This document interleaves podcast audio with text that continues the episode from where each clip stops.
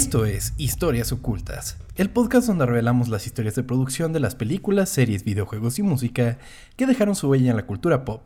Mi nombre es Tom Kersting y me acompaña... Salvador Bañuelos.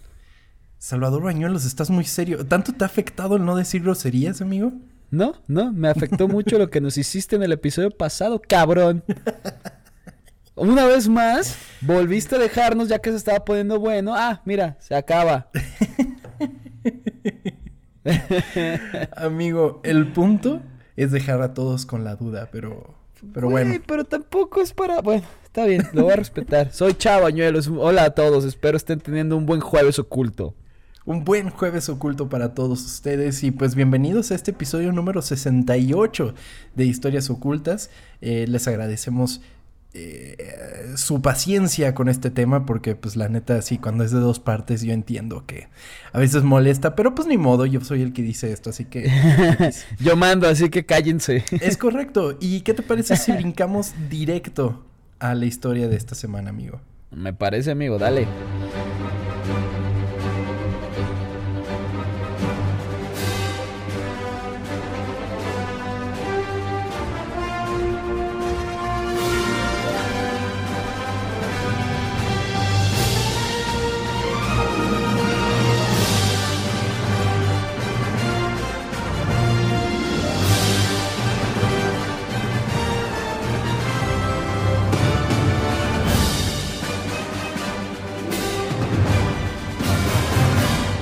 Pues bueno, durante una conferencia para distribuidores de cómics en 1993, nuestro antiguo amigo Neil Gaiman subió al escenario para dar un discurso frente a más de 3.000 vendedores. Durante su discurso argumentó que el éxito del mercado del cómic era una burbuja, provocada al alentar a los coleccionistas a comprar varias ediciones y acumularlas con la esperanza de que algún día éstas valdrían una fortuna. ¿Quién era este hombre de apellido gracioso? Neil Gaiman fue el que escribió Coraline, el libro original. Ah, ok, ok. Y además, pues también hizo uno de los cómics como más eh, en la historia, que es The Sandman. y, y, pues es un gran escritor de ficción y de fantasía y así. Ok. ¿Sale? Entonces, pues, que Neil Gaiman lo haya dicho frente a vendedores fue como de aguanta, ¿cómo? sí. Entonces, pues le sacó de, onda a varios, despertó varias alarmas en ese momento. Gaiman dijo, puedes vender muchos cómics a la misma persona, especialmente si les dices que estás invirtiendo dinero para obtener altos rendimientos garantizados, pero estás vendiendo burbujas y tulipanes, y un día la burbuja explotará y los tulipanes se pudrirán en un almacén. Suena como Bitcoin, ¿no? Totalmente. es que a cada rato pasa eso, amigo. O sea, los cómics en ese momento estaban viviendo un auge de que los cómics muy viejos que se mantenían en buen estado se estaban vendiendo en muchísimo dinero. Entonces la gente fue como de que, güey, hay que comprar cómics para que luego valgan una fortuna, ¿sabes? O sea... Sí. Y por lo mismo los cómics de los 90 que son así como de los más memorables, tampoco son cómics carísimos, o sea, te puedes comprar un cómic así en buen estado y mantenerlo y no te sale más de, yo qué sé, 500 dólares, amigo. Ok. O sea, ya es imposible que un cómic de ahorita valga un chingo en, mucho tiempo. Prácticamente, prácticamente. A menos que sea una edición muy limitada o que por alguna razón ese cómic tenga algo especial que cambió la forma en que se ven los cómics. Por ejemplo, el primer número de The Walking Dead. O sea, ese cómic, una primera edición del primer número de The Walking Dead, pues es muy especial porque en sí no hubieron muchas copias de The Walking Dead y The Walking Dead pues rompió no solo la industria del cómic, sino del entretenimiento. Sí, claro. Ok. Pues bueno, para estos años, la nueva cabeza de Marvel, al cual ya habíamos conocido en el anterior, ¿te acuerdas del señor que, que trabajaba en Revlon? Ron Perlman. Sí, sí, sí, sí. Ok, pues justo ese señor eh, pues era ahora como la cabeza de Marvel. Que cabe destacar que para este punto ya no estamos hablando tal cual de Marvel Comics, sino Marvel como un todo, lo que vendría siendo Marvel Entertainment. O sea, Marvel y todas sus subsidiarias, pues. Ok. Pues bueno, eh, Ron Perlman había cambiado la estructura completa de la empresa y le expandió a lugares que no se habían explorado en el pasado. Por un lado, compró parte de una marca de juguetes llamada Toybiz, así como también algunas marcas de tarjetas intercambiables y una empresa de venta de cómics llamada Heroes World. El costo de estas inversiones fueron un total de 700 millones de dólares. O sea, había un, teniendo un chingo de dinero entonces. Sí, pero pues estaban, o sea, estaban en un punto raro, ¿sabes? Porque todavía no llegaban a ese punto en el que había explotado la burbuja y ya no se estaba vendiendo, sino que estaban jugando con dinero pues que en sí eh, no tenían asegurado. Se les podía ir. Ah, ok. Totalmente. Ok, ok. Sin embargo, Marvel estaba teniendo éxito con varios de sus cómics, sobre todo con Spider-Man y X-Men. Además, aprovechando el impulso de la popularidad de los mutantes, lanzaron un nuevo cómic llamado X-Force, que sería el colmo del fenómeno coleccionista de los 90, ya que, en este venía, ya que este venía en una bolsa en la que el cómic contenía una tarjeta coleccionable y no permitía al comprador ver qué carta le tocaría. Esto obligaría a que los coleccionistas compraran más de 5 copias del cómic sin siquiera saber si con estos completarían el set de cartas. No mames. Eso me recordó muchísimo cuando yo quería este, llenar el álbum del mundial, güey. Qué cosa tan terrible. O sea, hace cuatro años. y el próximo año. Güey, nunca he podido. ¿Tú coleccionas tú este, álbums? De, eh, eh, sí, claro, güey. Durante la adolescencia, por supuesto que sí. O sea, lo que era primaria. ¿Y pudiste llenarlos? El único álbum que he llenado y que desgraciadamente ya no tengo fue el de la película de Spider-Man. El de la primera. ¿Y por qué no lo tienes? Por pendejo, güey. o sea, ¿en alguna mudanza la tiraste o qué? No sé, no sé si lo tiré, no sé si lo regalé. Sé que ya no estaba en el mejor de los estados porque lo veía y lo veía y lo veía y lo veía, güey. ok. Pero ese sí lo acabé. De hecho, me acuerdo justamente que mi mamá y mi hermana me hicieron un formato de Word o de Excel, no sé lo que era, pero me pusieron todos los números de las cartitas, todos los números de las cartitas, ¿no? Entonces, cuando, y, me ayudaron a marcar como que las que ya tenía y así, ¿no? Entonces, cuando las cambiaba, pues las cambiaba nada más por número. Y, güey, así terminé ese álbum. Güey, qué chido. Yo nunca lo logré. Es que también bueno, en ese entonces no recuerdo cuánto costaba. ¿Ese te tocó ya que tenían los el, pegamento o tenías que usar Prit? No, no, no, ya con pegamento. No soy tan ya viejo, güey. es que, por ejemplo, el de Corea-Japón todavía era con... Bueno, el del Mundial todavía era con pegamento. ¿Neta? Creo que también lo tuve. Yo recuerdo ese que creo que fue el primero, porque antes de ese fue Francia. En no, no, ¿cómo va a ser el primero, güey? Los álbumes Panini tienen toda una vida de existencia. Ah, hablo de los que yo, de los que yo ah, empecé a coleccionar, pues. Ok, Ajá, porque Francia 98, pues ya tenía cuatro años, dudo que lo haya usado. Y recuerdo que yo usaba, y las selecciones así que eran como que nadie les importaba, venían dos jugadores en la misma carta, güey, bien culeros. sí, güey, de que no sé, espacio pusimos a dos idiotas en la misma Sí, güey. O sea, selecciones que sabes que no van a ganar de Carabe Saudita o, no sé, otras así venían dos jugadores y ya, qué culeros. Y usaba Sprit. Y ahí estaban baratos, pero me acuerdo que en el último mundial, güey, la caja valía como 800 varos. Y, y una caja, güey, yo creo que con una caja no, no llenas ni la mitad de un álbum, güey. Porque aparte ya les meten no cartas culeras. No sé, porque tengo una prima que, que, que, cuando viene el mundial, güey, se dedica a llenar álbumes. O sea, literalmente los llena, güey. Y aquí en Guadalajara, para los que vivan en la ciudad, hay una tienda muy conocida en una plaza que lo único que tiene es esa pinche tienda en la que venden... Ella pusieron arrochito. Uy, bueno. Está la tienda y el arrochito, ¿no? Entonces, en esa tienda tú vas con tus con tu álbum sí, sí, sí y empiezas a llenarlo con el güey y al final te dice un total de cuánto fue, ¿no? Entonces hay cartitas más caras y así. Y el güey también compra álbumes completos. Entonces mi prima se hizo súper amiga de este güey. y le ha vendido como que varios álbumes. Entonces cuando llega temporada del mundial, le vende los álbumes completos. ah, ok, qué chido. es, donde se juntan a jugar Yu-Gi-Oh afuera, ¿no? Exactamente, en esa. Pero también la cosa es que eh, creo que una, creo que en el anterior mundial, con una caja completó un álbum. ¿No mames? Sí. Bueno, también hay que tener buena suerte, güey. Es como en el FIFA, pero bueno. Totalmente, amigo. Pero bueno. Y, y, pero hablando también de la cuestión de las cartitas. Aquí como que nunca pegó la, la onda de las cartitas. Fuera de las Pepsi Cards y eso. Como que aquí el, las trading cards no son, nunca fueron así el hit que fueron en Estados Unidos. Porque en Estados Unidos tienes las de americano, las de béisbol, las de no sé qué, las de no sé cuánto. Sí, no, aquí no, fíjate que pues creo que trataron de hacer algo así con los de los de Coca-Cola también, aparte de los Pepsi, con la Liga Mexicana, así pues es lo que tenemos. y, y no, güey, nunca, nunca, nunca vi nada. Y cosa de que de repente veo el precio de la historia y sacas como esta de Babe Ruth del, del beisbolista que cuesta millones, güey. Sí. También ha de ser eso, ¿no? Porque es Babe Ruth y de repente aquí es como Gerardo Torrado, güey, pues quién va a querer esa tarjeta, ¿no? no mames, pues como la tarjeta de Palencia, ¿no? Así autografiada. Exactamente, güey. que seguramente se deben de vender, pero no creo que cueste mucho, güey. Pues quién sabe. Ah, pero ¿sabes qué?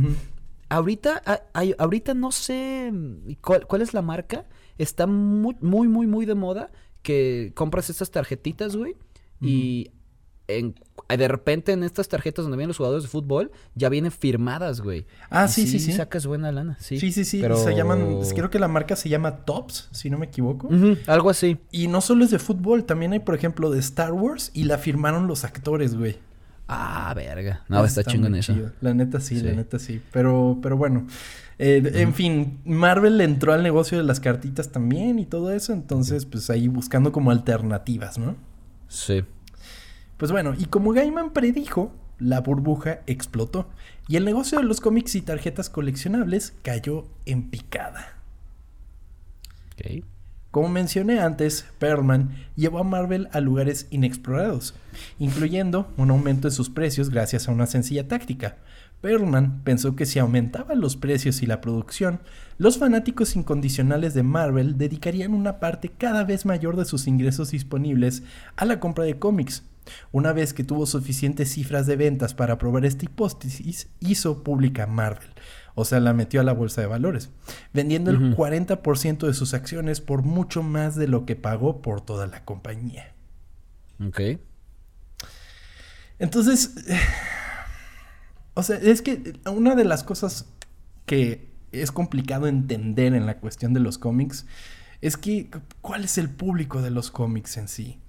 Me gustaría mucho ver algún estudio que demuestre así de que la mayor parte de los compradores de cómics es tal, tal edad, ¿no? O sea, tal sector eh, es el que le invierte X cantidad de, de, dólares, de pesos, de lo que sea, en, en, en cómics, ¿sabes? Porque, o sea, yo no sé qué tanto estos eran adolescentes que como que les gustaba leer o verdaderamente eran coleccionistas que nada más estaban comprando y que ni abrían los cómics, o sea, porque muy pocos eran los que compro uno cerrado y compro otro abierto para para leerlo, ¿no? O sea, para poder manipularlo.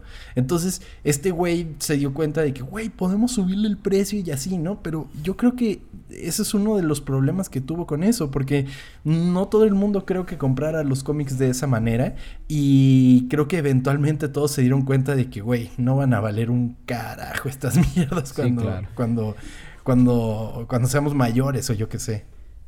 Sí, claro, y es que Verga, no sé, pensando en lo que preguntas de quién es la audiencia, no, sé, no sé si qué tanto ha cambiado de ese momento ahorita, pero es que no tengo idea, güey. Por ejemplo, bueno, es que tú también por vivir aquí en México, digamos, si tú pudieras tener el, el de Spider-Man todas las semanas, ¿lo comprarías sin pedos? Si yo pudiera tener el de Spider-Man todas las semanas de una manera fácil y sencilla, probablemente exactamente. sí. Probablemente sí.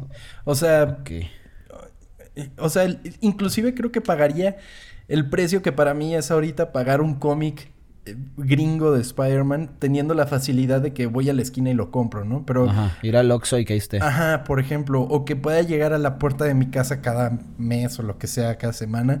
Arre, tal vez lo haría, pero aquí es complicado, es un poco complicado. ¿Y no crees que es complicado porque no hay mercado y ya? No, yo creo que sí hay mercado. Hay muchísimo mercado. O sea, yo creo que Televisa lo tiene monopolizado el, mercado de los cómics totalmente.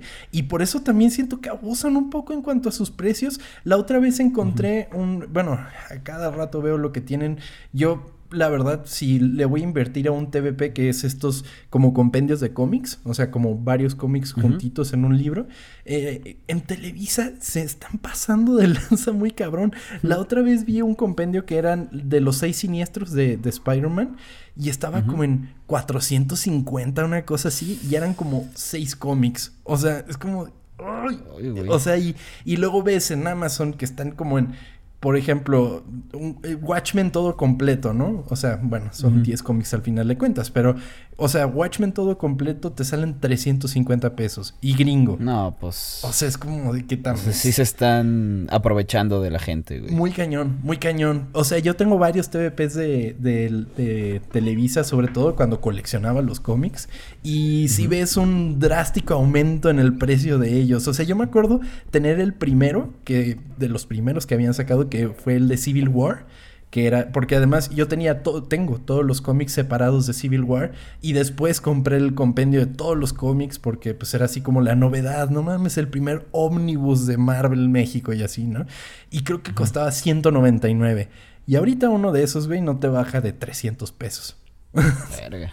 Entonces, pero sí está raro entonces, ¿por qué es tan complicado conseguirlos? ¿Quién sabe por qué sea? Totalmente, imagínate, a mí se me hace caro, güey. O sea, un, hombre ya peludo es así como de verga. Sí, güey. imagínate para un chavo, güey, es como de no mames, 300 pesos, güey.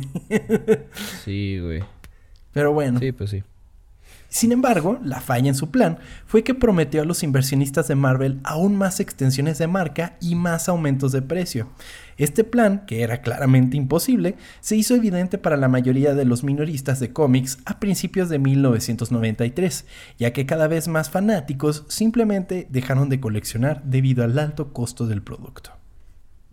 En el episodio pasado dijiste que costaban centavos, ¿no? Sí, sí, sí, pero eso en los 60, güey. Ok, ¿aquí cuánto estaba entonces ya, si le subieron? Pues, para principios de los 90, un cómic te, estaría te estaría saliendo a lo máximo 2 dólares. O sea, entre 1.90 y 2 dólares.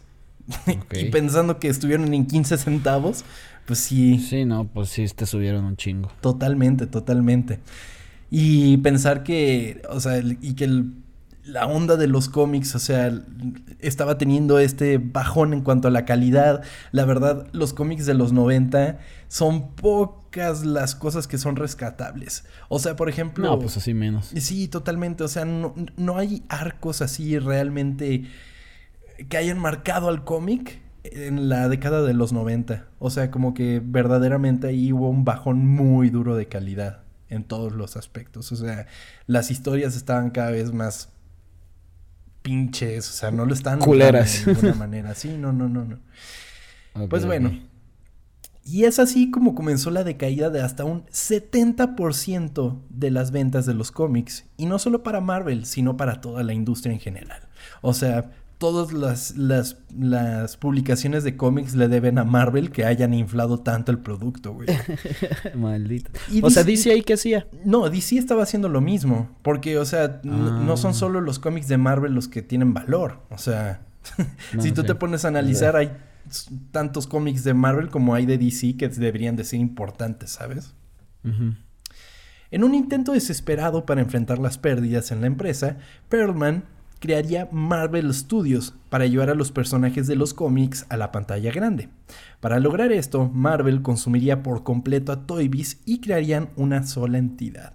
Cabe destacar que este Marvel Studios no es el Marvel Studios que conocemos ahorita. Marvel Studios era como nada más los encargados como de ver qué hacían con las licencias para las películas. ¿Y para este entonces ya estaban vendiendo juguetes con estos güeyes? Sí, Toybiz, Toybiz fueron los que o sea, lo que pasa con Toy Biz es que primero tenían la licencia de hacer juguetes de Marvel, eventualmente Marvel compra parte de Toy Biz y posteriormente se comprarían toda la empresa. Y Toy Biz es muy reconocida por ser los que hicieron los primeros Marvel Legends, que son como la línea de juguetes más... Em, ¿Codiciada? Deja tu codiciada, era la que tenía mucho más detalle, o sea, no son solo muñequitos, o sea, al final de cuentas, y la época de Toy Biz eran juguetes que estaban muy, muy, muy detallados.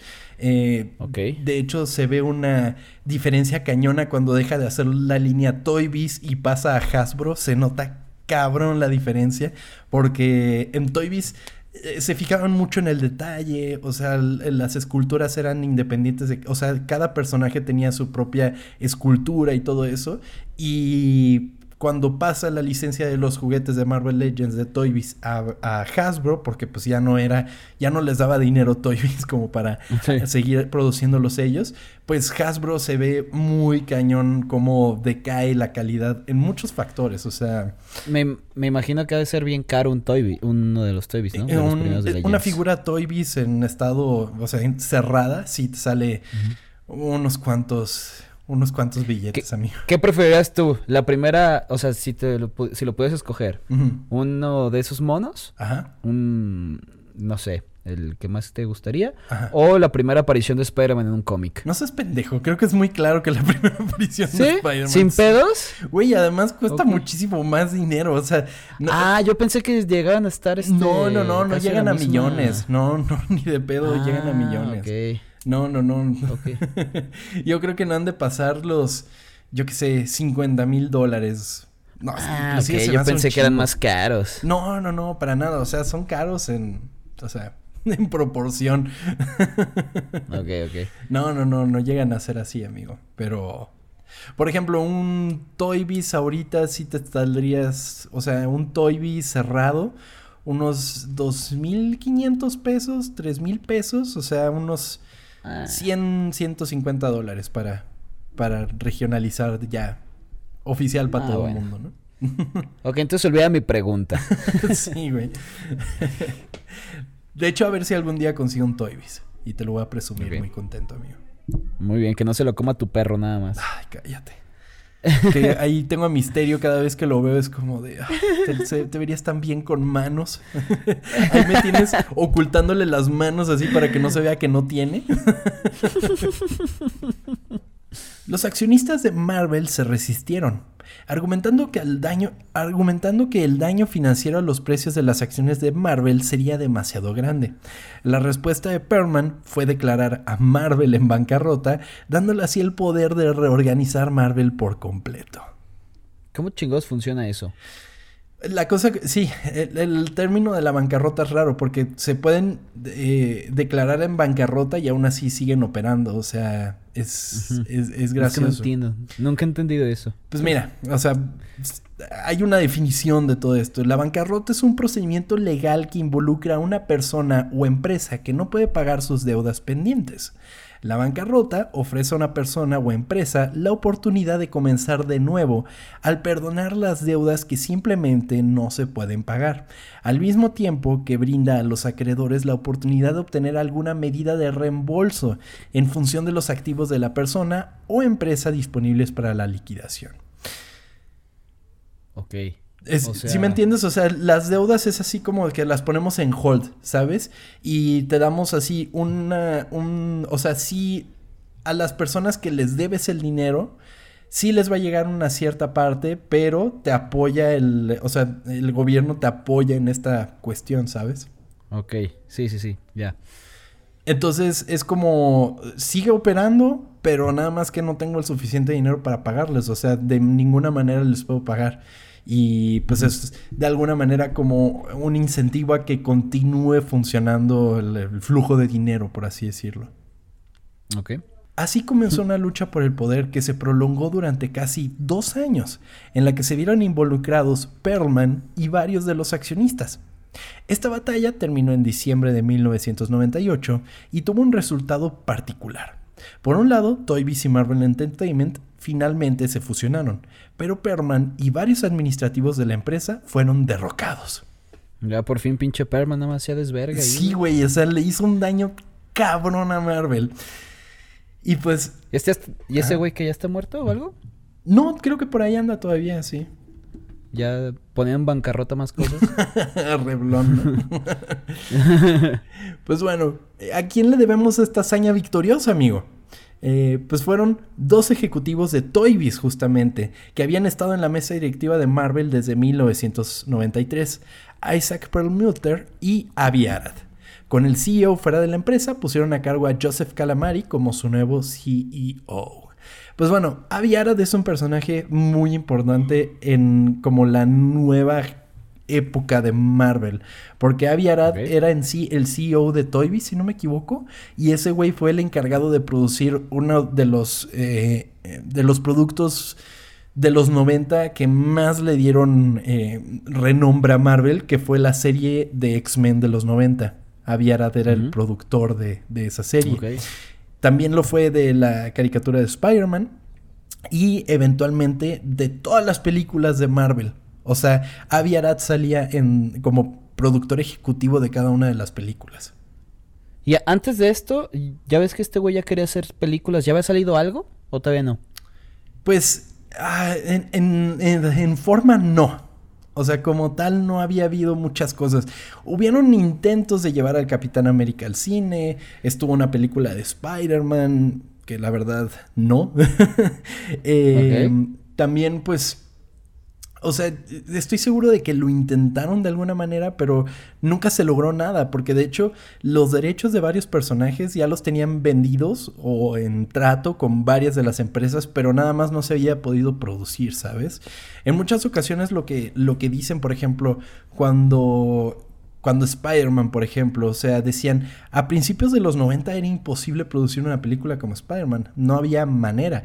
Y cuando comienza a llegar toda la onda del CGI, pues es como de que, a ver, ya no nos sale tan caro, puede quedar relativamente bien, vamos viendo qué onda. O sea, antes de la de Spider-Man en... ¿Cuándo fue? Dos, 2002. 2000. Ah, ¿ya hay una antes de esa? Sí, claro. Bueno, estaba Blade y también estaba X-Men. Ok, o sea, antes de Spider-Man sí. O sea, la primera forma película de la nueva etapa de Marvel sería Blade. Lo cual es raro porque Blade la verdad es un personaje un poco oscuro. Y no lo digo por su color de piel, sino que, o sea, es un personaje oscuro de Marvel. Ok, pero sí fue de las primeras entonces Spider-Man, ¿no? Estoy muy... Sí, es de las primeras. Sí, totalmente. También hay que pensar que, bueno, el episodio pasado estábamos platicando de Howard the Duck, que no, nada más ah, no funcionó. Sí, sí, Ese en sí sería como el primer release cinematográfico cañón de Marvel, pero no, la verdad es que no funcionó. Así es como comenzarían una lenta escalada para salir de la bancarrota, vendiendo los derechos de sus personajes más populares a grandes estudios de cine para producir películas que no solo serían exitosas en la taquilla, sino que también atraerían a un nuevo público a los cómics y el obvio crecimiento en la popularidad y demanda de productos licenciados por la empresa. Ok, ah, ya estoy entendiendo, por eso... Por eso Sony tenía los derechos de, de Spider-Man. Es correcto. Sony ah, ok. nunca entendí eso, güey. Nunca entendí por qué chingados Sony hace películas de Spider-Man. Totalmente, o sea, nada más para, para, para facilitárselo a todo mundo. O sea, en sí, Marvel necesitaba dinero, güey. Y es como de que, güey, ¿qué vamos a hacer? No podemos producir nosotros nuestras películas, empieza a vender, güey. Vende, vende, vende, vende todas las licencias para hacer películas. Y así es como llega eh, Spider-Man a manos de Sony, bueno, de Columbia Pictures. ¿Y cómo funcionan licencias? Tú vendes ya la, pues me imagino. Depende pues, el, trato. personaje. Depende el trato. Ah, o sea, hay tratos que es como de que, güey, me das una cifra ahorita, que era lo que estaba haciendo Marvel en ese momento. Es como de, güey, me urge el dinero. Dame así y ya tú te quedas con todo el resto, ¿no? Y yo así, un porcentaje mínimo, mínimo, mínimo. O, y como, o es como de que me das dinero ahorita, güey, y además me, me das cierta cantidad de de revenue. Depende de lo que ganes, ¿no? Totalmente, o sea, en proporción. Ok. Pues bueno, así es como funcionaban en ese momento, porque pues ya veremos que ya las cosas para Marvel no funcionan así. Así, varios de sus héroes verían la pantalla grande, empezando por Blade en mi... Ah, no, te quería decir otra cosa. Y es que justamente el, problema con, la onda de que las películas traen a más gente a los cómics es que sí, en efecto pasaba. O sea, la gente veía las películas y era como de, no mames, qué pedo. Quiero ver los cómics, quiero la playera, quiero el juguete, no sé qué. Pero mi gran problema con las películas y los cómics es que los cómics se ven influidos por las películas de una manera u otra.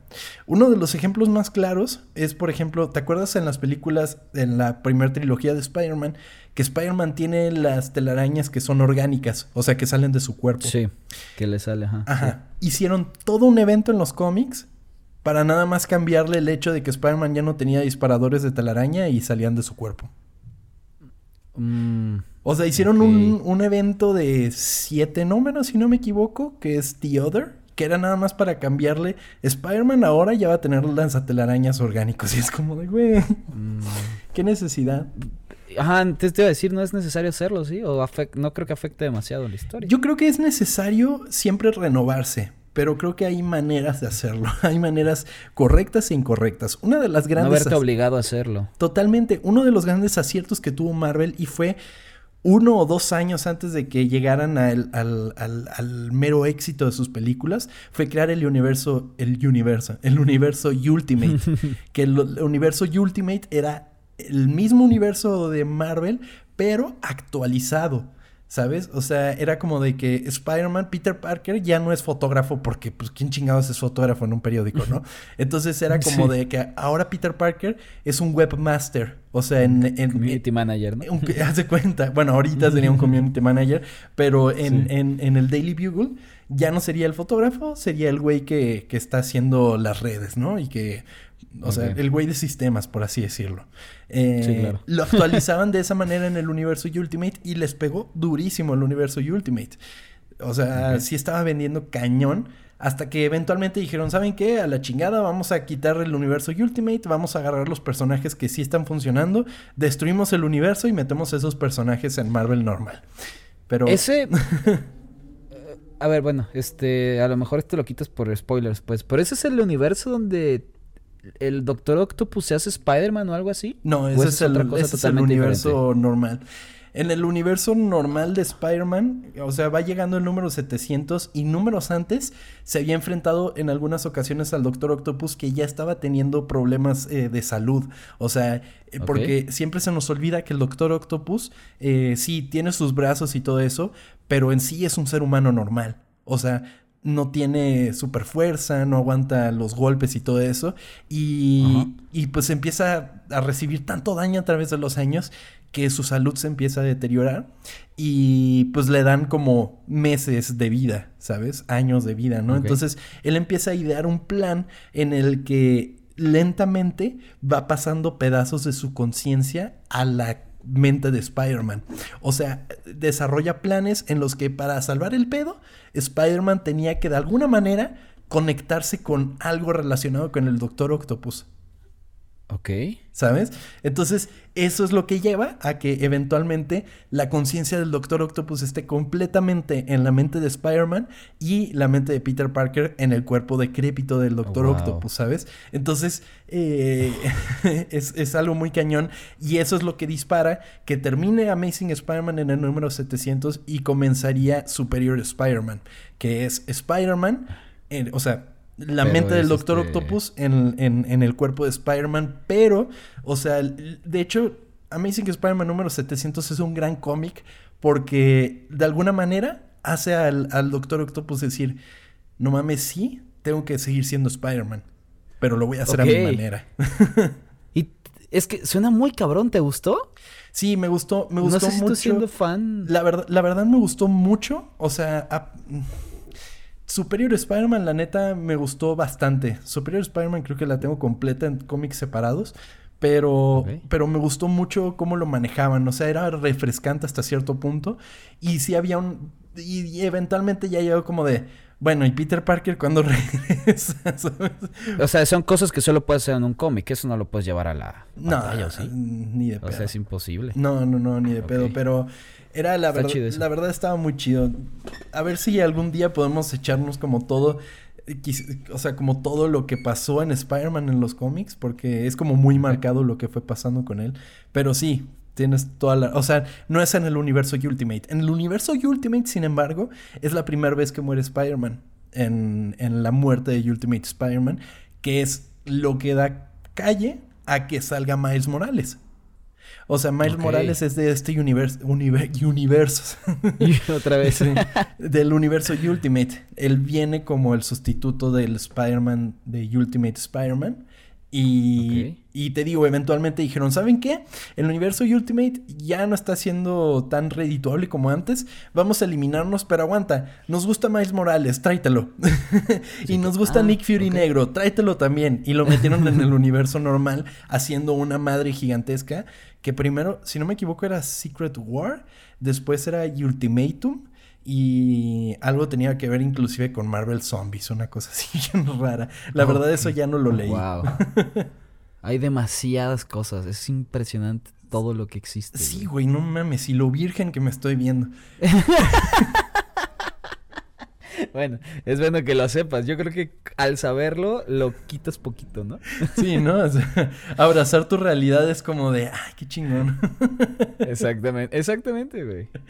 embrace it, güey. O sea. Totalmente, amigo. Además, ser geek ya no, ya no es lo que era hace años, ¿no? Hace años de verdad no, era, no era cool ser geek, güey. Ya, exacto. Cuando salió Spider-Man no era cool.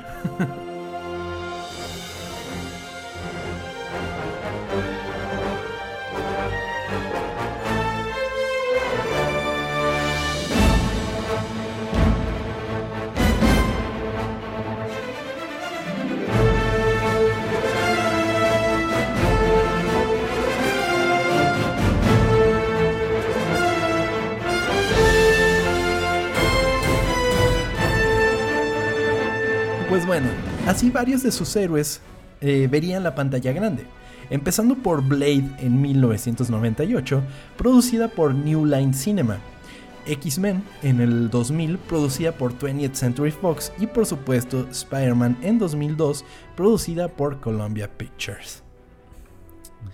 Blade fue un golpe de sorpresa de 70 millones de dólares para New Line, en Fox, la producción de X-Men haría 157 millones de dólares. Sin embargo, Marvel era el menos recompensado de estos tratos. Eh, y ganancias, por ejemplo, Marvel recibió solo... Y empiezan a rodar los números. De los 70 millones que hizo Blade, Marvel hizo 25 mil dólares. No mames. 25 mil dólares. Me imagino que es por los tratos que hicieron antes de, que, güey, no tengo nada de lana, ándale. Sí, dame eso, dame eso. Ajá. Sí, sí, sí, ya llévatelo. O sea, ya, es Blade, no va a pegar, güey. Tómala. wow. Sí, sí, sí. Y lo mismo había pasado con X-Men porque Marvel, o sea, la, o sea, el trato que hicieron fue una tarifa fija. O sea, fue así como de que, ya, esto por las películas de X-Men. Aunque haga un putero, qué pendejos, güey. Sí. y es que es justo la necesidad lo que los llevó a Marvel a realizar pues tratos tan pinches, güey. Pero muy, muy pinches, diría yo, qué pedo. Totalmente. Y justamente Aviarad, o sea, del que estábamos platicando hace ratito, ese güey decía, es que no mames, nuestros personajes en Hollywood pegarían cabrón, güey. O sea, neta, nos estamos haciendo pendejos porque todos los personajes podrían vender. Y él dijo, Spider-Man, por ejemplo, en cines, güey, yo creo que vale dos billones de dólares, ¿sabes? Y, y por ejemplo, con Spider-Man, ¿cuánto ganaron? Pues justamente era lo que, era lo que iba, amigo. Ah, Estas tensiones aumentaron cuando de los 3 mil millones que las dos películas de Spider-Man recaudaron en taquilla, DVD y ventas de transmisión, Marvel solo recibió 62 millones de dólares. Verga. de 3 mil millones recibieron 62. Qué pendejos, güey. Se los hicieron babosos, ¿no? Totalmente, totalmente. O sea, neta el nivel de desesperación que tenía Marvel que fue así como de que, güey, ya, lo que sea. Ya, dame eso. Pues es que tienen que, cuando tienes que pagar las, todo lo que debes, güey, haces estupideces, cabrón, sí. como estos güeyes. Sí, sí, sí, y es que, o sea, Perlman le dio en la madre a Marvel porque es como de que, a ver, ¿cómo inviertes 700 millones de dólares, güey? es como, es como, por ejemplo, hubieron muchos negocios que repuntaron cañón durante el COVID porque eran como servicios digitales y todo eso. Entonces, sí, claro. Eh, erróneamente, algunos negocios fue como de que, güey, nuestras metas para el siguiente año tienen que ser así en proporción a lo que estuvimos ganando este año. Y pues obviamente no, güey. O sea, fue un suceso momentáneo, ¿sabes? Que, que empezó a levantar, pero que no, pero que no se mantendría estable así. O sea, no seguirían, no seguirían aumentando las ventas proporcionalmente, sino todo lo contrario. Entonces hicieron la pendejada de invertir esa cantidad de dinero tan astronómica que pues no, no fue nada redituable. Huerga, ¿Y, ¿y, Marvel no pudo, no sé, demandar a ese cabrón al Perman? no, pues es que no, funciona así, amigo. Al final de cuentas era el jefe. Qué hijo de puta. Pues sí. Entonces, pues Marvel era como de que, güey, ¿qué pedo? Y, yo había ponido mis dineros aquí y ahora ya no están. Pues sí. Pues aquí es cuando entra un señor que se llama David Maisel. A finales de 2003, Maisel voló a Florida, donde presentó un plan para Marvel en el que no solo verían aún más dinero, sino que no se detendrían por los caprichos de los estudios externos. Maisel propuso que Marvel produjera sus propias películas. ¿Por qué tomar solo el 5% del bruto cuando podría tenerlo todo? Y no solo la taquilla, sino los ingresos complementarios de la comercialización y los DVDs también. Lo mejor de todo es que las películas se podrían unir todas en una sola narrativa, haciendo que cada una fuese casi una secuela de la anterior. O sea, es que también ya viendo que sí funcionaba, pues era o sea, no le quito mérito, pero pues sabiendo que ya estos habían sacado un chingo de lana, pues sí, es como lo... lo... Sí, pero, pero, pero es que si te lo pones a pensar, amigo, o sea, Spider-Man y X-Men eh, son estandartes para Marvel, o bueno, eran estandartes para Marvel, ¿no? O sea, eh, Spider-Man, pues es uno de los personajes más populares de la cultura pop, y, y pues los X-Men eran gigantescos a principios y finales de los 90. ¿Y los demás, los otros superhéroes no eran tan famosos y tenían miedo de que no funcionara? Exactamente, con los mm. que se habían quedado eran como con las obras. Era un pendejo que se llama Iron Man, güey. O sea, que, ah, sí me dicho que nadie lo conocía. Bueno, si bien me estoy, me estoy equivocando porque Iron Man ya habían vendido los derechos para ese momento, pero no se había producido la película por lo mismo. Es como de que, güey Ay, ¿quién es Iron Man, güey? No más. Capitán América, por Dios. O sea, ¿cómo chingados va a vender una película del Capitán América? ¿Y velo ahora? Y velo ahora. sí. O sea, ellos habían vendido, por ejemplo, Spider-Man, X-Men, eh, Fantastic Four, por ejemplo, eh, Ghost Rider. ¿Por algún motivo? Sí, Hulk. Eh, o sea, habían vendido como sus personajes. Los que importaban, pues. Y Ghost Rider. Entonces. Entonces, como que, con, todo eso era como de que, bueno, o sea, todavía tenemos esto, pero pues, güey, ¿quién chingados va a ir a ver una película de Los Guardianes de la Galaxia, güey? O sea, ¿qué, sí, claro. pedo? Estoy de acuerdo. Entonces, pues bueno, la propuesta intrigó a Marvel pero no estaban del todo convencidos que pudiese funcionar. Sin embargo, contrataron a Maisel como director de operaciones y comenzó un duro proceso de cálculo numérico, la búsqueda de la fórmula mágica de la financiación. Porque pues seguían sin tanta lana, ¿no? O sea, sí No tenían un peso, güey. O sea, no tenían en qué caerse muertos. A huevo necesitaban dinero. Y una de las cosas importantes de la bancarrota es que si eventualmente sales de la bancarrota, es un poco... Tienes que pagar y además es un poco complicado que te suelten, que, o sea, que te finan, que, o sea, recibir dinero por, para financiar proyectos y todo eso. Eh, los inversionistas pues ya no pues tienen tanta confianza en ti, entonces es como muy complicado. Entonces el trabajo de Maisel fue como de que, güey, qué chingón tu plan, pero a ver, resuélvelo tú, güey, porque no tengo ni puta idea de cómo hacerlo. Es como un, como un crédito, ¿no? Digamos, que pides un crédito y estás en el, buro de crédito, pues nadie te lo va a dar, güey. Totalmente. Algo así estaban estos güeyes. Totalmente. Aunque vayas a esas empresas que digan, no revisamos buro de crédito, ¿no? Y te la atoran bien duro con otras cosas. claro. Pues sí, entonces era como de que Marvel no tenía dinero, querían producir sus propias películas y fue de que, bueno, a ver cómo la hacemos, ¿no? Aún así, muchos de los miembros de la Junta dudaban en dar el paso. En cinco años, Marvel ya había pasado de la quiebra a una capitalización del mercado de más de 600 millones de dólares.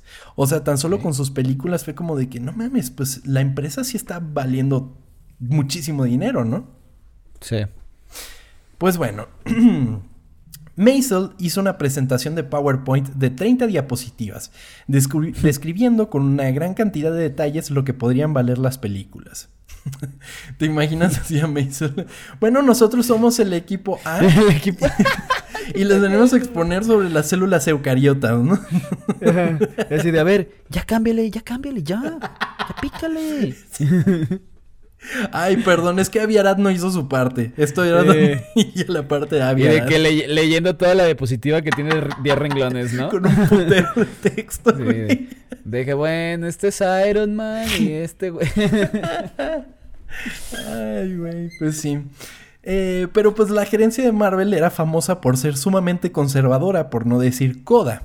Comenzando con el CEO Isaac Perlmutter, el güey que habíamos platicado que con Aviarad había tumbado a Perlman, eh, quien, eh, quien en algún momento envió memos al equipo de Marvel sobre el reciclaje de clips y la escritura en ambos lados del papel. pues es que, a ver, si de repente tu empresa está en bancarrota, pues oye, ya sé que ya no estamos, pero de todos modos, por si acaso hay que estar ahorrando, cabrón. Estoy de acuerdo con ese güey. Así, no más de cinco clips por lugar, por escritorio.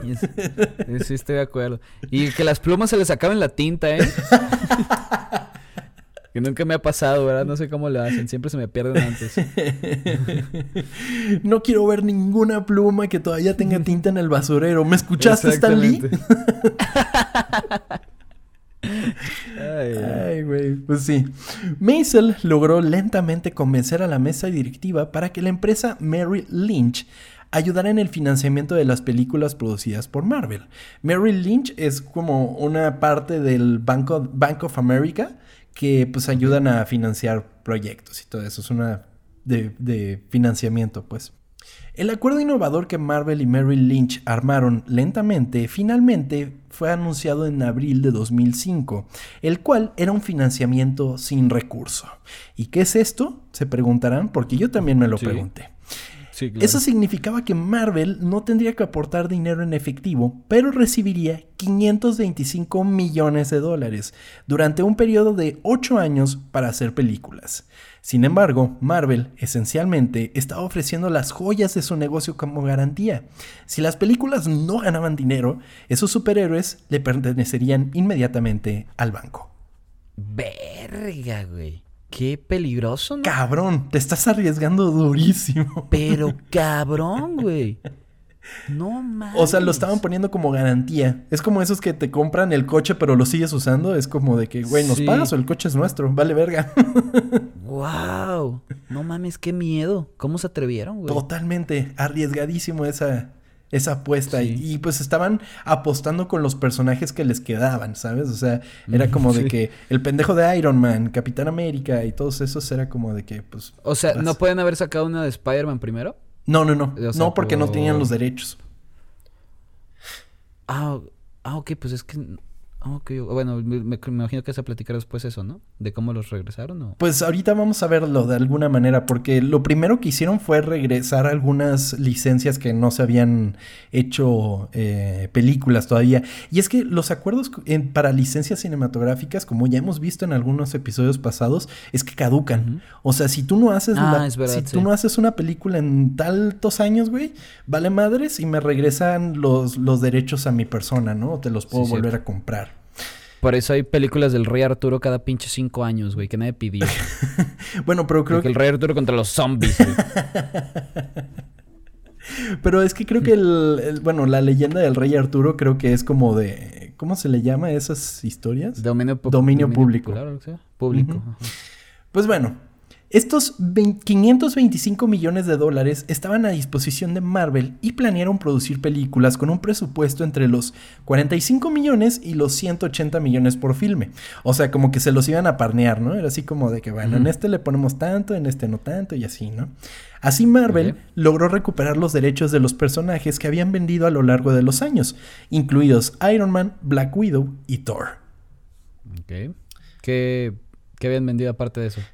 Pues de que hubieran recuperado, esos fueron los que recuperaron. Pero también habían vendido, pues, obviamente, Spider-Man, X-Men, Fantastic Four, Ghost Rider, Daredevil, eh, Punisher. ¿Qué otro? Hulk, obviamente, también ya lo habían vendido a Universal. Y de hecho hay un deal medio extraño con Universal. Por eso no ha podido tener una otra película en solitario, eh, Hulk. Porque te acuerdas que estaba la, la, muy vieja, güey, la que el Hulk era horrible, la, de Universal, que también hicieron. Eh, esa era puta, era horrible. Y después hicieron la del Increíble Hulk, que no era eh, Mark Ruffalo, era este Edward Norton, era Bruce Banner. Y de hecho hubo pedos para cuando quisieron hacer Avengers, fue como de que, güey, ya estamos haciendo todo esto, pero Edward Norton les cobraba durísimo, güey. Era así como de que, bye. Y de todos modos no nos caes tan bien, güey. y ahí se fueron con, con, con, Mark. con Mark Ruffalo. Ajá. Pues bueno, y, y, bueno, eh, consiguieron los derechos de estos personajes que ya habían vendido y además tenían los que no se habían vendido en algún momento. Pues bueno, poco después de que, con, que se concretara el trato con Mary Lynch, Marvel anunció que Iron Man sería su primera producción independiente.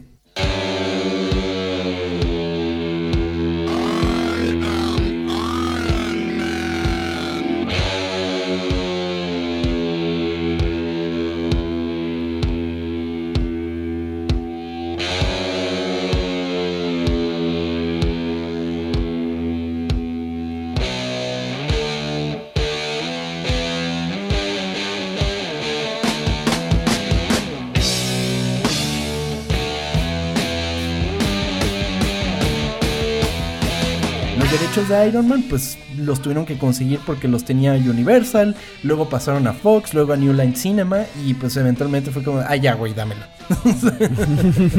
Ni lo estás usando, ándale ya. ¿No? Como con tu que tu mamá te regañaba, ¿no? De que, a ver, tú ya, no estás ni jugando con eso, ya, ándale, dáselo. Dale sus juguetes. Totalmente. Maisel y Avi Arad pelearon por la tasa de estrenos de películas y la fuerza de los personajes en la alineación de películas. Perlmutter, quien era el CEO de Marvel en ese momento, apoyó a Maisel y por lo tanto, en mayo de 2006, Aviarad renunció como presidente del estudio y director ejecutivo. Dijo, ¿saben qué? Yo ya no quiero saber nada de esto, la chingada. Sí. Y lo, lo, cual es raro porque con Perlmutter Avi Arad fue quien destituyó a Perlman hace años. O sea, es como, güey, o sea, era su compa, pero pues bueno. ¿Quién sabe? Porque igual ya Avi Arad decía, güey, no, son muchas películas. Porque el mismo año que salió Iron Man, también salió el increíble Hulk y pertenecían al mismo universo y todo eso. Porque te acuerdas además en Iron Man al final cuando sale Nick Fury y le dice de los Avengers, hay todo el mundo de, wow, van a hacer película de los perdedores de los Avengers, pero a todo el mundo le prendió, güey, muy cabrón. Sí, sí, sí. ¿A poco es que la gente pensaba eso? ¿Qué?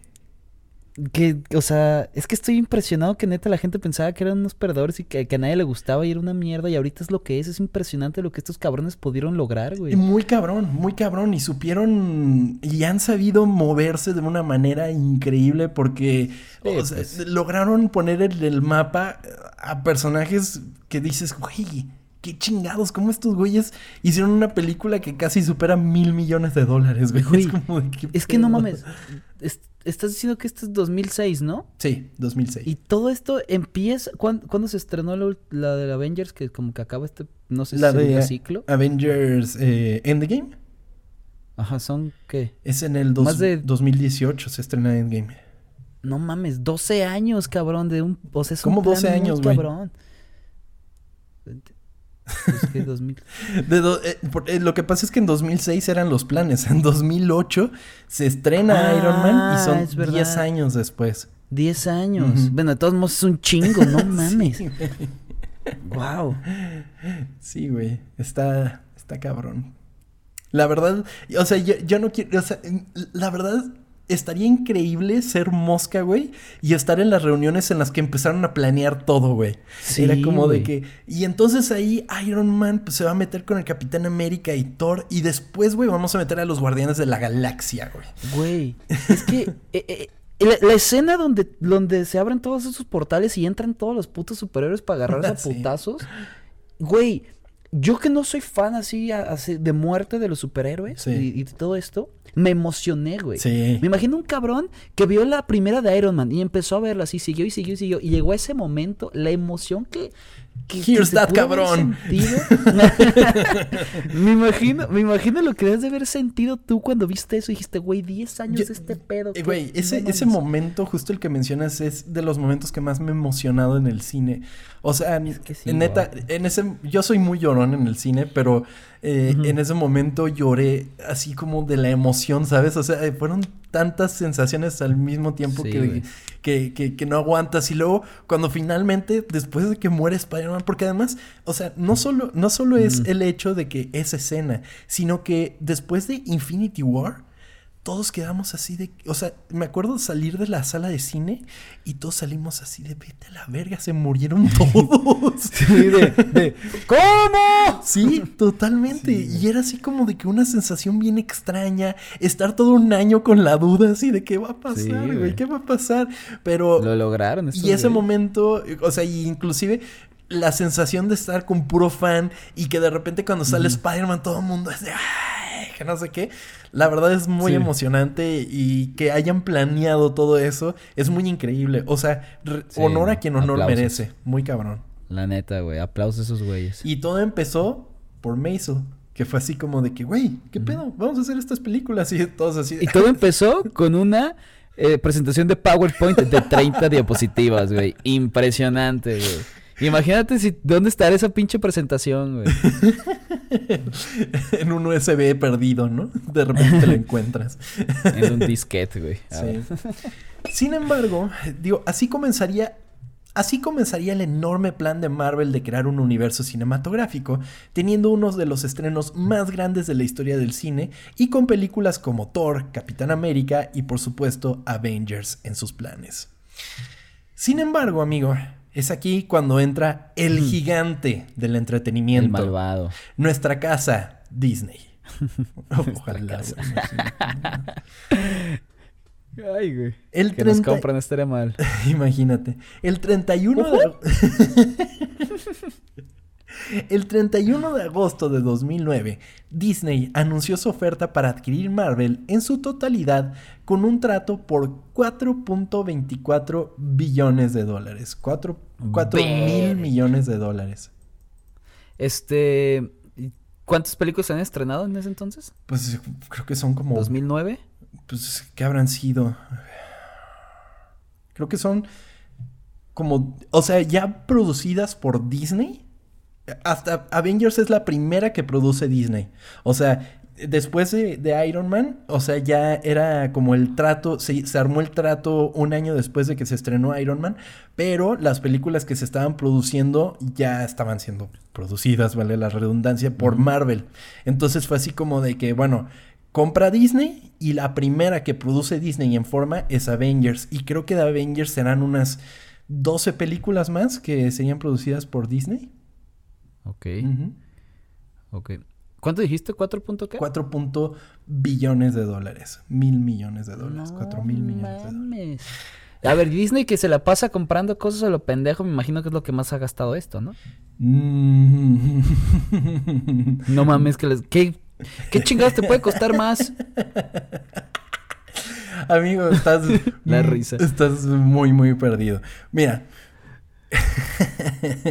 a ver. Pixar, nada más. O sea, hacer a Pixar. ah, bueno, bueno. Porque te acuerdas que Disney estaba en conjunto con Pixar. O sea, eran como compañía. Y después los compran. 7.4 billones de dólares. 7.4 mil millones de dólares. Pero es que ya eran compas, ahí ya se no la cuenta. Ay, sí, güey. les dieron eh, los cinco que les sobraron de Marvel, fue así como ay, sí, ahí eh, Marvel fueron 4 mil millones. Eh, Lucasfilm, o sea, Star Wars también fueron 4 mil millones. Eh, pero ¿sabes qué fue lo que más le ha costado? El, el caprichito de hacerse por todo lo de Fox. Fueron 71 mil millones de dólares. No mames. Sí. Te juro que te lo iba a pensar, te lo iba a decir, pero en forma de broma, no sabían que habían pagado tanto. 71 mil millones de dólares. Y nomás porque Verga. No, güey, están locos, güey. Es impresionante lo que es esa puta empresa, güey. ¿Cómo chingados? Sí. Totalmente, amigo. Pero es que saben exprimir todo, o sea, y, saben cómo venderte y saben cómo, eh, saben por dónde irse. Y es como de que tengo un rato, o sea, siempre he dicho que en algún momento las películas de superhéroes van a pasar de moda, pero de alguna manera van a encontrar cómo venderte a los superhéroes. O sea, Star Wars, por ejemplo, ahorita están muy calladitos con Star Wars. Es como de que nada más estamos haciendo nuestras series, nosotros muy tranquilos, pero de repente va a venir con otro putazo Star Wars y va a ser como de que, ay, güey, ok. O sea. Y por todos lados, es que es por todos lados, o sea, ya. E, es que hablando ya de canales deportivos, o sea, tienen a los dos más grandes, o sea, ya es lo mismo, o sea, Fox Sports y ESPN es del mismo cabrón, o sea, ¿qué pedo? Neta, pues es que está chido por todo lo que están generando, pero no sé al final de cuentas qué tan bueno sea que haya un monopolio literalmente. de todo. De, o sea, un monopolio de literalmente todo, güey. O sea, ¿cuándo van a parar? ¿En qué momento van a decir, ah, ya? Creo que no va a ser, literalmente nos van a dominar este cabrón y Amazon este va a ser como de que nos van a tener... Ah, tengo miedo, güey. Sí, y por lo menos como que en Disney, pues sí, el dinero es sí una cosa estúpida, enorme. Pero ahora que mencionas a Amazon, güey, ¿Te has metido a ese sitio que es scrollear a través de toda la riqueza de Jeff Bezos, güey? Ah, sí, que, cómo te lo gastarías, ¿no? O algo así. No, no, no. O sea, te, das cuenta que es un scroll. Entonces tú, tú vas haciéndole scroll en el sitio y te van poniendo de que esto es lo que hace una familia en un año, una cosa así, y es un pixel. Entonces te lo ponen en comparativa con todo lo que es el dinero de Jeff Bezos, güey. Y es como de que esto le costaría eh, curar no sé qué enfermedad, ¿no? Y es así una cosita nada más. Y tú sigues scrolleando y sigues y sigues y sigues y sigues. Y es como de, ya vamos a llegar al final, ¿no? Y de repente es como de, no, estás pendejo, sigues scrolleando, güey. Maldito Jeff Bezos, güey, lo obvio, güey. Güey, no mames, ¿cómo una persona puede tener tanto dinero, güey? Ya sé, cabrón. Por cierto, Amazon, cómpranos, estamos a la venta. sí, cómpranos. Y compra el Atlas también. Haznos campeones. Besos. Güey, hablando de eso, Disney. eso me sorprendió mm. conocerlo porque no lo sabía. ¿Sabías que hay un Marvel Stadium? ¿En dónde? En Australia, para la Liga de Fútbol Australiana, amigo. Hay un, no mames. Hay un estadio que es el Marvel Stadium y está poca Pero solo el estadio, no el equipo. No, no, no, el equipo no, no, no. Ah. No, no, no, no, no me interesó qué equipo jugaba, solo me interesó que hay un Marvel Stadium. Es, o, sea, o sea, así como, como venden los derechos de los nombres de los estadios, pues Disney dijo, a ver, a ver Marvel, te has portado bien tu estadio. Y ya tienen el Marvel Stadium, güey. Está muy chingón. Qué chido. Yo no sabía y dije, tengo que ir. Pero primero el de los Jets, ¿no? Ah, sí, el MetLife Stadium. Imagínate que el de los Jets se llamara Marvel Stadium. Sería. Güey, pero es que todo en Marvel se desarrolla en Nueva York, que sería un gran movimiento. Mm, Diles, haz una presentación de 30 diapositivas. y este es mi plan de por qué el estadio de los Jets y los Gigantes debería ser en el estadio. Qué pendejo. Pues bueno, amigo. Así teniendo total control sobre las licencias y principalmente Marvel Studios, Disney produjo la mayor cantidad de películas del MCU. En agosto de 2015, Marvel Studios se instauró en los Walt Disney Studios con Kevin Feige reportando directamente al presidente de Walt Disney. Eh, Alan Horn, en lugar del CEO de Marvel Entertainment que seguía siendo Isaac Perlmutter. Era como de que, sí, CEO de Marvel, estás de chocolate, güey, tú vete con el de Disney. Sí, pues, claro. Disney había... Disney había respetado los tratos que Marvel tenía anteriores a la compra y permitió a los estudios seguir produciendo películas, ya sea de manera independiente o realizando tratos en conjunto, como es el caso de Hulk y obviamente de Spider-Man.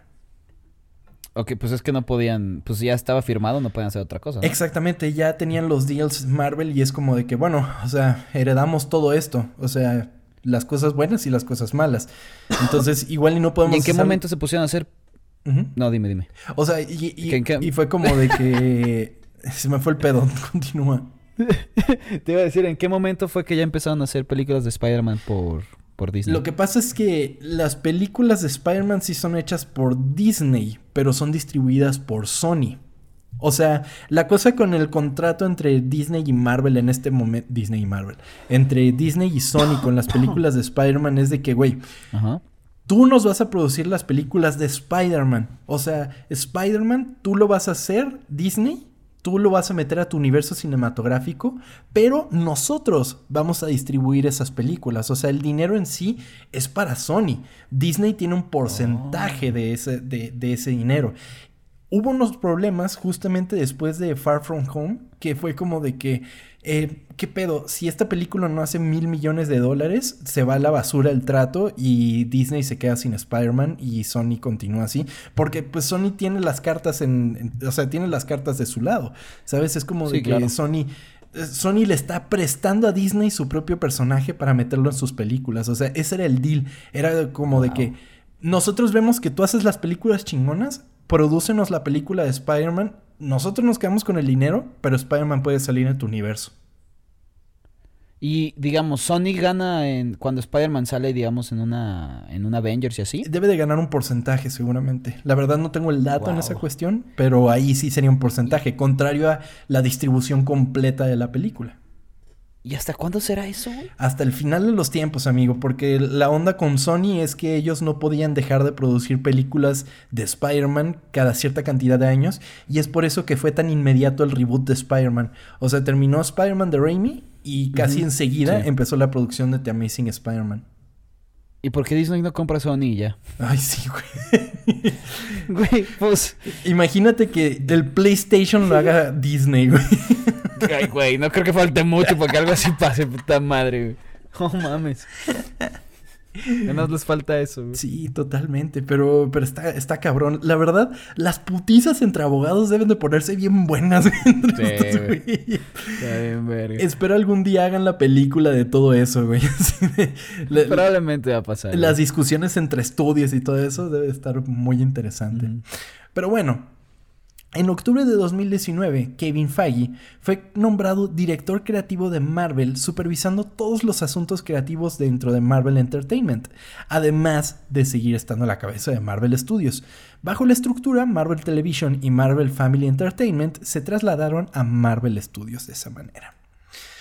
Hoy en día, Marvel es una de las fortalezas más grandes que tiene Disney como empresa, manteniendo aún las divisiones originales, cerrando tratos que nos han traído al imaginario colectivo un sinfín de aventuras, no solo en el cine, sino también experiencias cada vez más inmersivas en parques de diversiones, videojuegos que cada día parecen más cercanos a la realidad de ser un héroe y un sinfín de productos que día con día solo hacen más rico a Mickey Mouse.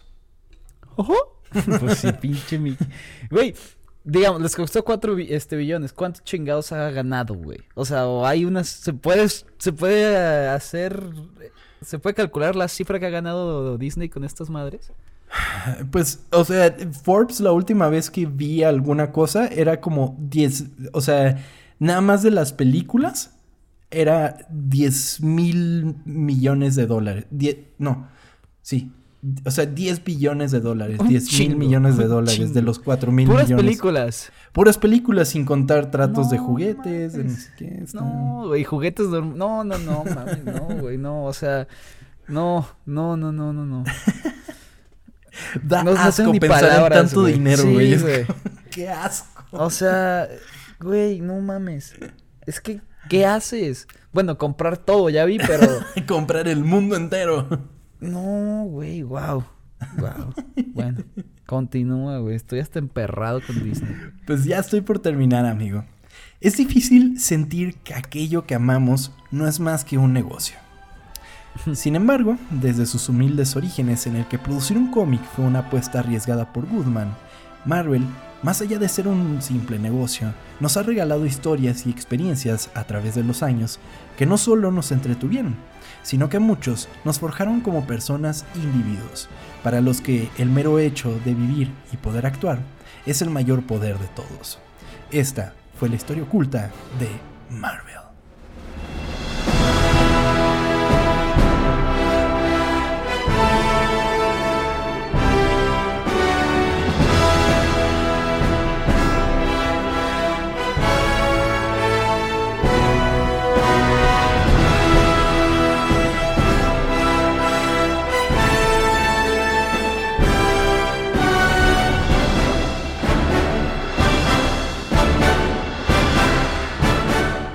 Está, está cabrón la historia. Es, es. O sea, sí merecía dos partes, estoy de acuerdo. Sí. Estaría bien a veces avisar, la verdad, pero este.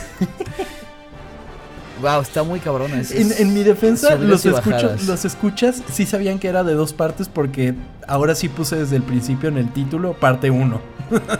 ah, bueno, sí, cierto. Ahora fuiste Yo fui el que se chingó. Sí. Pero qué chingón una historia de subidas y bajadas y al final de cuentas termina así estando en la cima, güey. Totalmente, totalmente, amigo. Imagínate. Y a ver qué sigue para Marvel. O sea, no, no, o sea, yo creo que Martin Guzman cuando dijo, no mames, mi cómic llamado Marvel Comics está vendiendo un chingo nunca imaginó que, o sea, creo que ni siquiera tenía el concepto de 4 mil millones de dólares en su mente. Sí, güey. Yo creo que no, nunca en la vida, güey. Ni de pedo, amigo. Pero pues la verdad es una historia interesante y que justo quería hacerla de una vez para comenzar otra vez con historias más relacionadas con esto, porque pues les voy a ser sincero, se viene el episodio de Spider-Man, va a ser mm, Spider-Man partes. Balusa. ok. Y pues y pues nada, quería ¿Y vas a llorar mientras lo grabemos? Siempre estoy llorando cuando grabo esto, amigo. Ah. Ok, espero de felicidad, ¿no? Sí, claro, sí, claro. Lloro, lloro de desesperación cuando lo estoy editando, pero lloro de alegría, de puro gozo de grabar contigo. Ah, qué lindo eres, amigo. Yo sé, amigo. Pero bueno, eh, ¿cómo pueden apoyarnos nuestros escuchas para seguir produciendo este hermoso podcast que solo trae gozo y alegría al mundo, como lo hace Disney?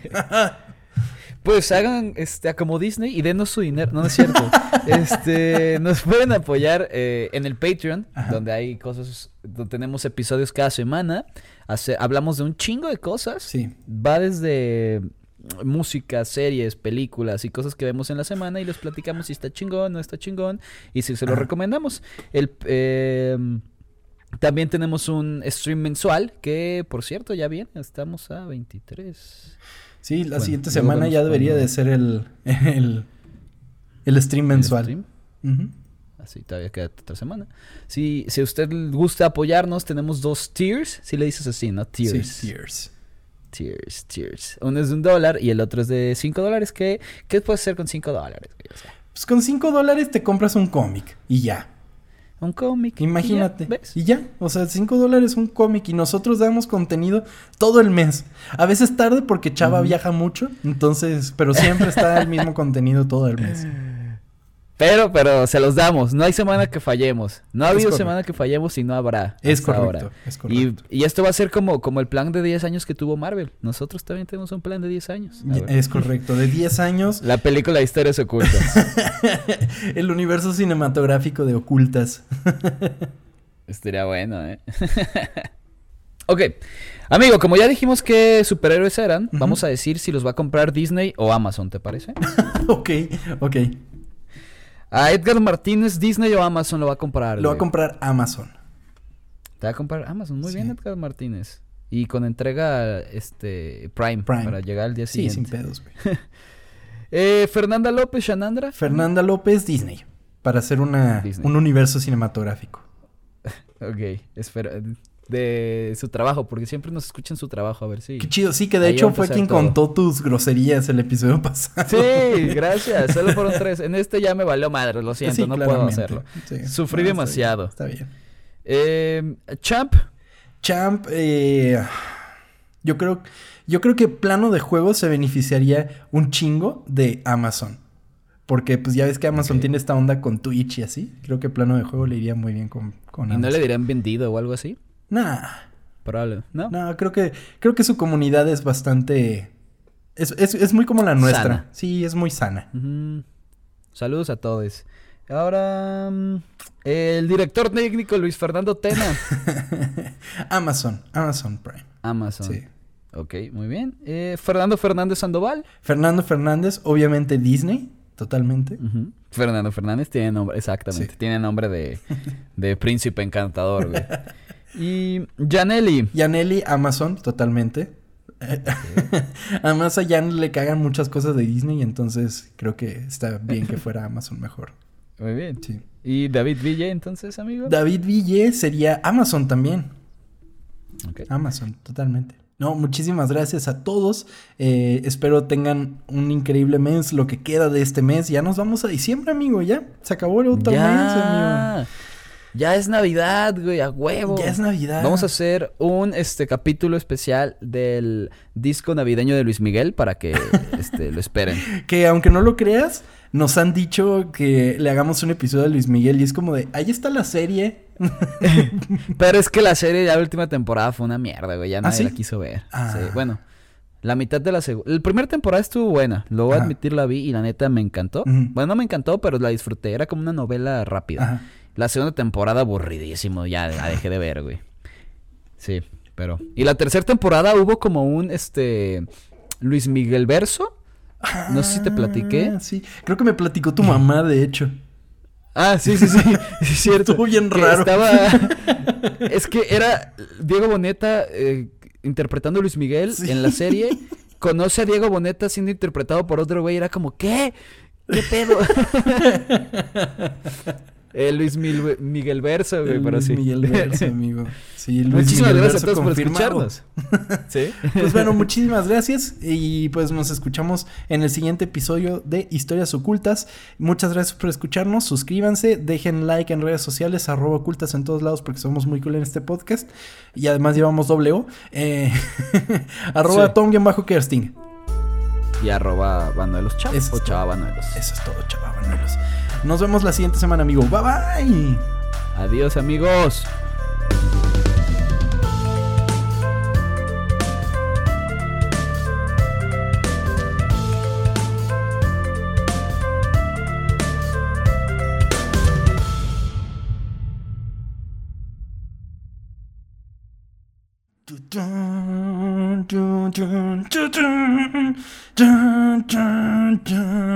El camino que ya si no.